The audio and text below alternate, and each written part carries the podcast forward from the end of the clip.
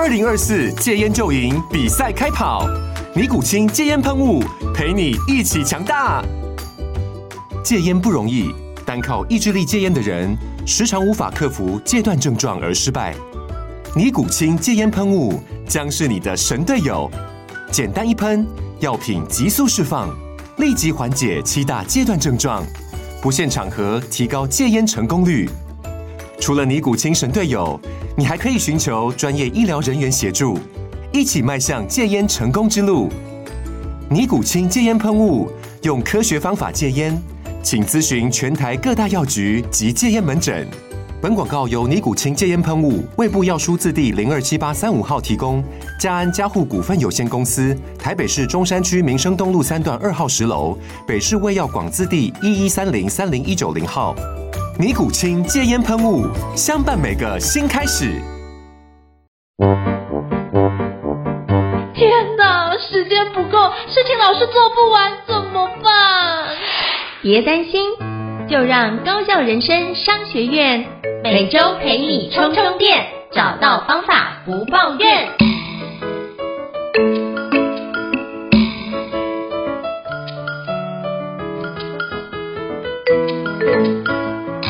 大家好，我是赵英成，欢迎大家来到高校人生商学院 Podcast 好课推荐哦。我不知道在现在最近从去年到现在已经接近半年的时间，AI 在你的生活里面到底扮演什么样的角色呢？我不知道各位用 AI 来做简报了吗？我过去。都发觉，哎，是用构思来做简报，可是发觉 AI 真的可以帮助我有效的提升我简报的工作效能哦。那今天非常荣幸的邀请到两位好朋友，就是林志荣小花老师跟江桥江江老师来跟我们分享活用 AI 科技。打造提案故事简报力这门我觉得是很精华的课程哦。那是不是欢迎两位老师来跟我们分享一下这门课？我们首先来欢迎就是两位老师莅临我们高校人生商学院。Hello，两位老师好。Hello，大家好。Hello，大家好。呃，非常荣幸邀请到小花老师跟江江老师来跟我们分享。那是不是首先要邀请两位老师先跟大家做一下自我介绍，让大家可以多认识你一点呢？那是不是我们先邀请小花老师跟我们分享一下？好，各位听众朋友大家好，我是林志荣老师。好，那绰号叫小花，那本身是在企业里面教简报的老师，很开心跟大家分享有关 AI 跟简报的一些整合的技巧。是，非常谢谢小花老师，那是不是可以现在邀请就是江桥老师来跟我们分享一下？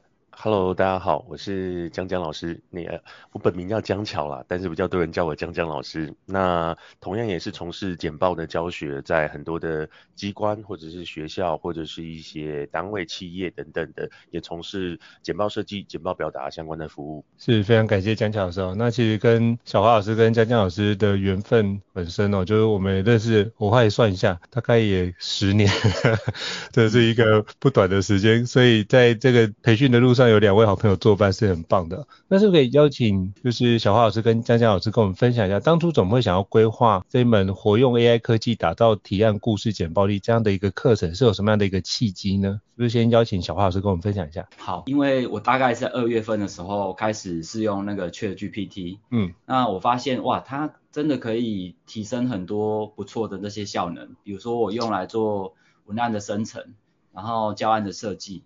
那后来我因为我本身是教简报的老师，所以大概在三月份的时候就帮一家企业，那我就开始把呃 AI 的一些技巧跟他们原本一些提案简报的技巧做整合。那那一那一次课程非常成功，而且就底下的主管也觉得 AI 的确是可以帮助他们在呃思考或者是构呃架构或者是表达上面有一个很大的提升。那因为我跟江江我们有一起合作课程，所以后来我就想说跟江江一起合作，嗯、然后把这个课程再打造的更好，所以我们后来就有这堂课程。是，我觉得这两位好朋友合作的，我觉得都是一个品质的保证哦。那江江老师有没有哪些内容要补充的呢？嗯，对啊，就是因为那时候在二月的时候啊，就是今年二月的时候，我们刚开始使用 ChatGPT 啊，我觉得哇，这真的是一个。很新不一样的一个改变，以前都听到很多，因为其实每年都会听到很多新的名词啊，元宇宙啊，大数据啊，但是过去其实有时候我觉得那都只是一个旧瓶包装新酒的一个东西，但是这次确实 GPT 让我觉得很不一样的地方是，诶。它好像真 真的会让我们的教学也好，或者是让我们的一些简报的一些构思也好、表达也好，有一个很大的翻转跟改变。我觉得那个整个工作流程会是一个蛮不一样的变换。所以那时候就特别想要针对这个部分，特别找小花老师一起研究，我到底要怎么样把它融入到我们简报教学或是简报的整个表达、简报的提案上面，这样子。嗯，是，我觉得这蛮好，因为有个新工具，如果有就是相对有经验老师带领，就可以减少很多摸索的时间哦。那像两位老师都是非常有经验的，我相信学员可以在这中间得到很多的学习。那我想请教两位老师，那。嗯，我们怎么样可以运用故事的一个架构来设计简报呢？然后来做一个有效的提案简报，是不是可以邀请就是江江老师跟我们分享一下？嗯，这个部分呢、啊，其实呃那时候在跟小花老师讨论的时候啊，嗯、小花老师有提出一个想法，就是他他觉得，因为因为你会发现呢、啊，网络上有非常多什么。什么 ChatGPT 一分钟教你什么做简报，或者什么三十秒让你生成一份简报大纲。但是其实你会发现，像这样的内容啊，你看了一下，它的内容通常呃生成是生成的啦，但是我相信你绝对不会是很满意的。通常它都是一个很粗略或者是很平凡的一个简报的大纲跟内容，嗯、我觉得这样子不是很满意的。然后那时候小花老师说，哎。我觉得我们自己在讨论，也觉得这样子的东西不太 OK，所以那时候啊，我们就想说，哎，也许就可以依据一些既有的一些故事架构，比如说我们在简报里面有所谓的三幕嘛，也就是开场、主体、结尾。然后这三幕之外啊，怎么样去用一个好的故事架构？因为我们通常在提案的时候，我们都会讲一些，诶，怎么样去说一个好故事？它会有一个开场的一个部分。但是我觉得这个部分呢、啊，有小花老师，因为小花老师是针对这个部分做设计的。等一下我再做一些补充。我觉得这个部分可以由小花老师来做说明，他会特别的清楚。嗯，是。那小花老师有什么样的内容想要补充的吗？好，因为因为我们如果听到啊那个。故事都会以为是那种什么小明的故事啊，然后小美的故事啊，然后大壮的故事哦。没错。那简报的故事哦，其实不是在讲这件事情。嗯。那简报其实很重视以听众为导向的设计方法。好，那过去我们在职场里面就会常常有遇到很多人哦，就是可能他必须要去跟外面的或者是呃跟客户介绍他们公司的简报，可是这些简报都非常的制式，所以。有可能你在前面啊，你已经做了非常多的那种客户经营，但是你在简报的时候呢，突然又是从第一页知识的简报开始讲，那就会变成非常没有力，没有力。那我们这边的故事就是属于呃创造一个属于听众的故事，哦，所以我们这边创造属于听众的故事呢，你就要让他在开场的时候觉得，呃，我们的我们的东西跟你有关，为什么你需要？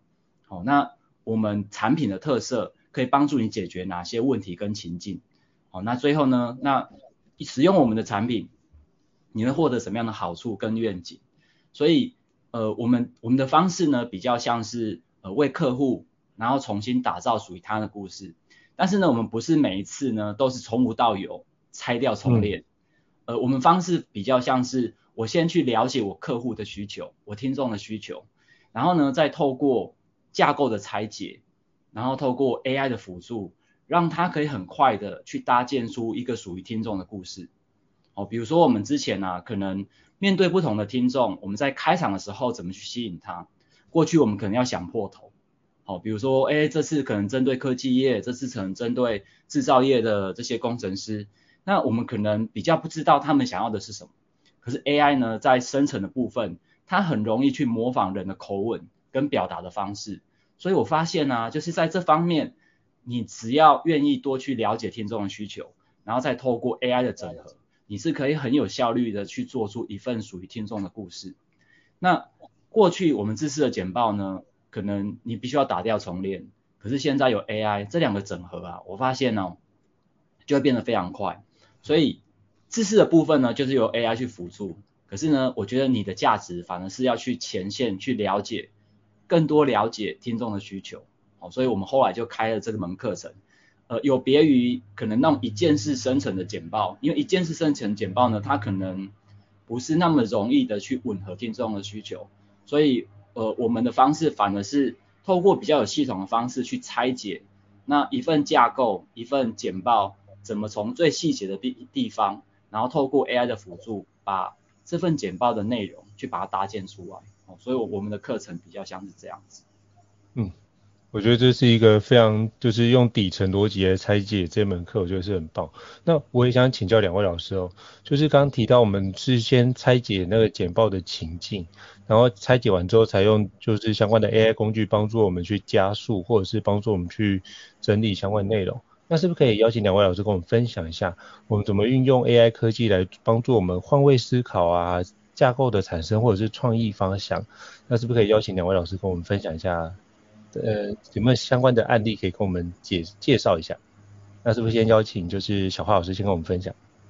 好，呃，我我刚刚最早我有提到说，我们去帮一家那个呃服务的公司啊做简报，嗯、那因为他们需要去跟豪宅建商的老板做提案，那过去他们都不知道要怎么去开场，所以我就请呃 ChatGPT 做角色扮演，呃，我就请他说，现在请你模拟你是一位。台湾豪宅建商的老板，那大概已经六十几岁了，已经大概有三三十几年的这些经验，那身价大概是上百亿。哦，那过去呢，你可能呃有很大的市场，可是你发现就是豪宅的建案越推越多，你发现呢、你的市场被瓜分了。我就先请他做一个角色模拟，所以我就先把人设、情境、背景大概做一个假的设定。好，接着呢，我就说，如果我现在是某某公司。我要来跟你提案的话，那我要在开场的时候呢，我要提出什么会让你感兴趣？我就请他提供了五个。那他提供五个以后呢，我发现有一项啊是非常特别的，嗯，这一项呢是呃他居然讲出了这一间公司没有没有的一个全新的商业模式。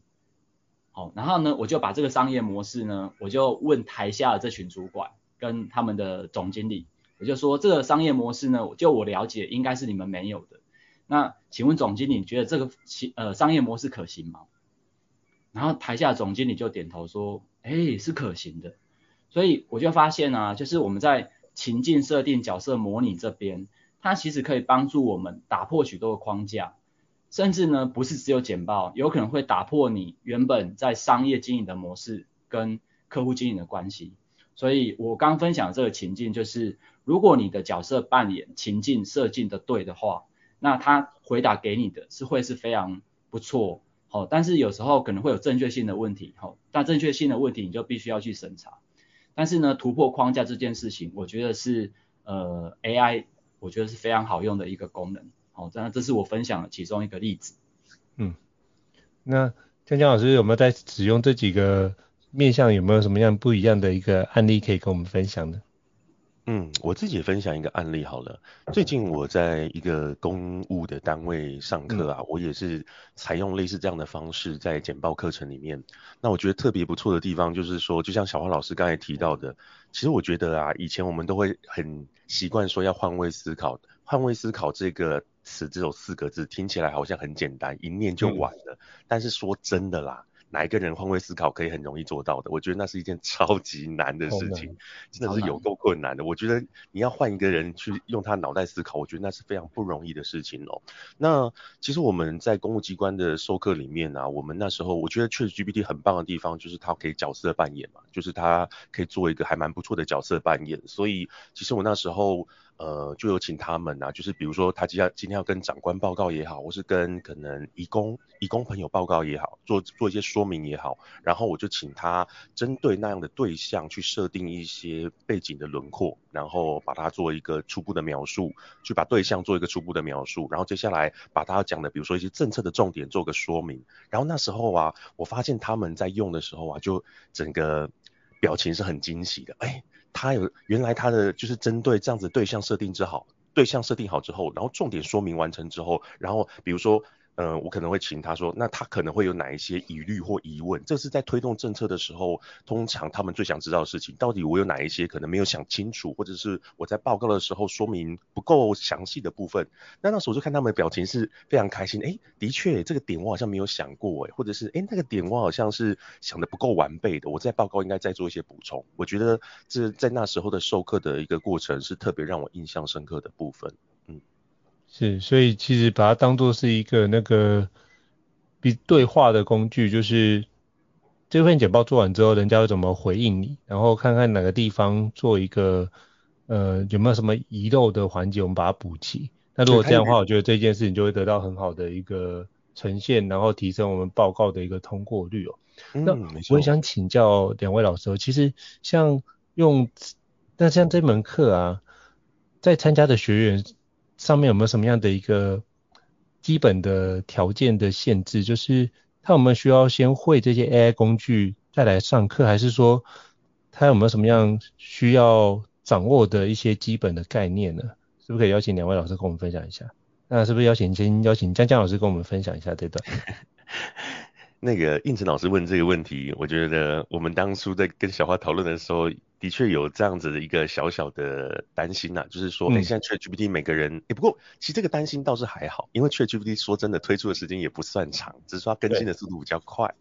那那时候啊，我们在设计课程的时候，其实有有完全没有碰过 GPT 的人。啊，也有碰过 GPT 的高手，这个是我们呃那时候诶发现他们落差蛮大的部分，所以我们其实在课程设计里面，我们倒没有说你一定要碰过 ChatGPT 才能来上，而是我们会透过一些简单的活动，让你可以逐步的去诶使用 ChatGPT，让它可以一步一步的去掌握 ChatGPT 的一些使用要诀哦，这个是我们在课程设计的时候有特别去设定一一层一层，因为。通常啊，最害怕的就是那种学习曲线太太陡，就是那种要学东西要要你一下就突然变很难，他通常是很难学会。所以我们这边有设定一层一层的阶梯，让他借由这些活动的设计，一步一步的去掌握 ChatGPT 的一个使用。这个是我觉得，嗯。嗯，我觉得我们在课程设计特别着重的地方啊，然后其实我们在课程的后面啊，就是后续也会提供很多的一些辅助资源，比如说讲义也好，或者是一些网络上的文件也好，甚至影片也好，去让他在课前或是课后能做更多的补充。这个是我们针对，因为。说真的，你很难控制说他一定是新手或者是一定是老手。我们希望能借由这些呃线上线下的一些资源，让他可以去协助他走过这个阶梯。这个是我们在课程设计的一些想法，这样子。嗯，是。那小花老师有要补充的内容吗？嗯，这个课程设定啊，就是小白也可以来。没错。对，因为我觉得呃 GPT ChatGPT 为什么会那么红啊？因为它使用上就很简单。我觉得它两大功能嘛，第一个是输入，第二个是对话串，所以我觉得在上手方面呢、呃，反而不大会卡住，而且很快就可以获得一些不错的一些答案。所以呃，就像刚刚江巧老师所所说的，就是我们在课程里面，我们会透过一些比较有趣的活动，然后让他们可以彼此观摩我们下的这个提示词 prompt 有什么样的差异。所以我们反而呢是去告诉他说，哎，这个提示词它背后设计的核心。还有就是我如何拆解简报背后的逻辑，去跟它绑绑在一起。我们反而比较多的是去注意这些底层的逻辑跟用的心法。那至于技巧的部分、功能的部分呢、我觉得 AI 是日新月异，每天都有新工具，永远追不完。可是我们这个课程比较呃去提的是它很重要的基本原则，还有你对它什么是正确的认识。那它的限制在哪边？就是我们在课程里面我们会多一点这样的呃讨论跟交流。是，哎，我这边补充一个点哦，因为我们那时候在上课的时候，我们发现啊，难的不是教他 ChatGPT 怎么用，而是教 ChatGPT 就是问问题，然后他就会回答了嘛，这一点都不难。难的是呃，他们要要怎么样去正确的使用 ChatGPT，去发挥它的强项跟价值。因为我们那时候觉得难的并不是教 ChatGPT，而是他们很多人都会讲说，哎，江老师或者小花老师，为什么我那个 ChatGPT 我问他，他都一直在那边乱答，都唬烂我，都不给我正确答案，那些答案都 bullshit 胡扯。这个这个，我们那时候在给他 ChatGPT 正确的用法，或是怎么样去发挥它的价值，我觉得这是比较难的，反而在使用上倒不不是太困难的点。对，嗯，我我补充一下好了，呃，之前我听一个朋友他做一个比喻，他说 ChatGPT 就像一把光剑。哦，但是你拿来切菜，那就是大材小用。所以我们的课程呢，比较告诉你说，诶，光剑呢，它的功能强项在哪里？那它的限制在哪里？它的极限在哪边？那它使用上面的心法在哪边？所以就算呢，你以后拿到的不是光剑，哦，你拿到的可能是雷射枪。所以以后的工具会非常的多，但是底层的那个心法我们掌握住以后。就算呢，你切换到其他的工具，我觉得就是你都可以很快的可以上手。嗯，所以就是最难的不是如何去要不要用 AI 工具，而是我们如何正确的使用它，以及我们我觉得另外一点我觉得很难是如何去判断 AI 提供的内容是正确的。对，因为它很容易一本正经的胡说八道嘛。那如何去判断？我觉得这件事情可能在那个角度，就是仰赖两位老师的一个丰厚的经验来跟我们分享哦。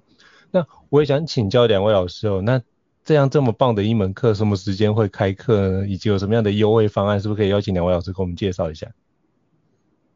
哦，那我们这个课程啊，我们有分成呃实体课程，就是我跟江桥老师开的这个课程，我们是两天实作班。哦，那实作班呢，就是我们会有一些呃实际的操作，并且江江老师这边有设计很多的模板跟大礼包，你直接呃修改、复制、贴上，改一下就会是你要的东西，所以我们很强调实作。那目前呢，就是最近的日期会是七月一号、七月二号在高雄开班，那九月九号、九月十号在台北，那呃十月十四跟十五会在高雄。所以我们会把这个日期再请呃应成老师，我们放在 Podcast 上面。哦，那呃除了这个门实体课以外，就是实体课呢，如果你今天是用高校人呃高校人生商学院报名的话，后面加上这个注记啊，我们主办单位就五百块的折扣。哦，那另外一个是我们还有呃一门就是那个线上课程，它比较强强调的是呃简报的思考力，哦是伟育一起合作的这个课程。那那个主办单位这边有提供说，就是输入这个折扣码就会有九折优惠。那后续也会跟这个各位听众朋友一起分享。好，非常感谢小花老师的介绍。到时候我们把就是嗯、呃、开课的日期以及相关的连接放在这集 podcast 的资讯栏位当中，我再提供给各位听众参考。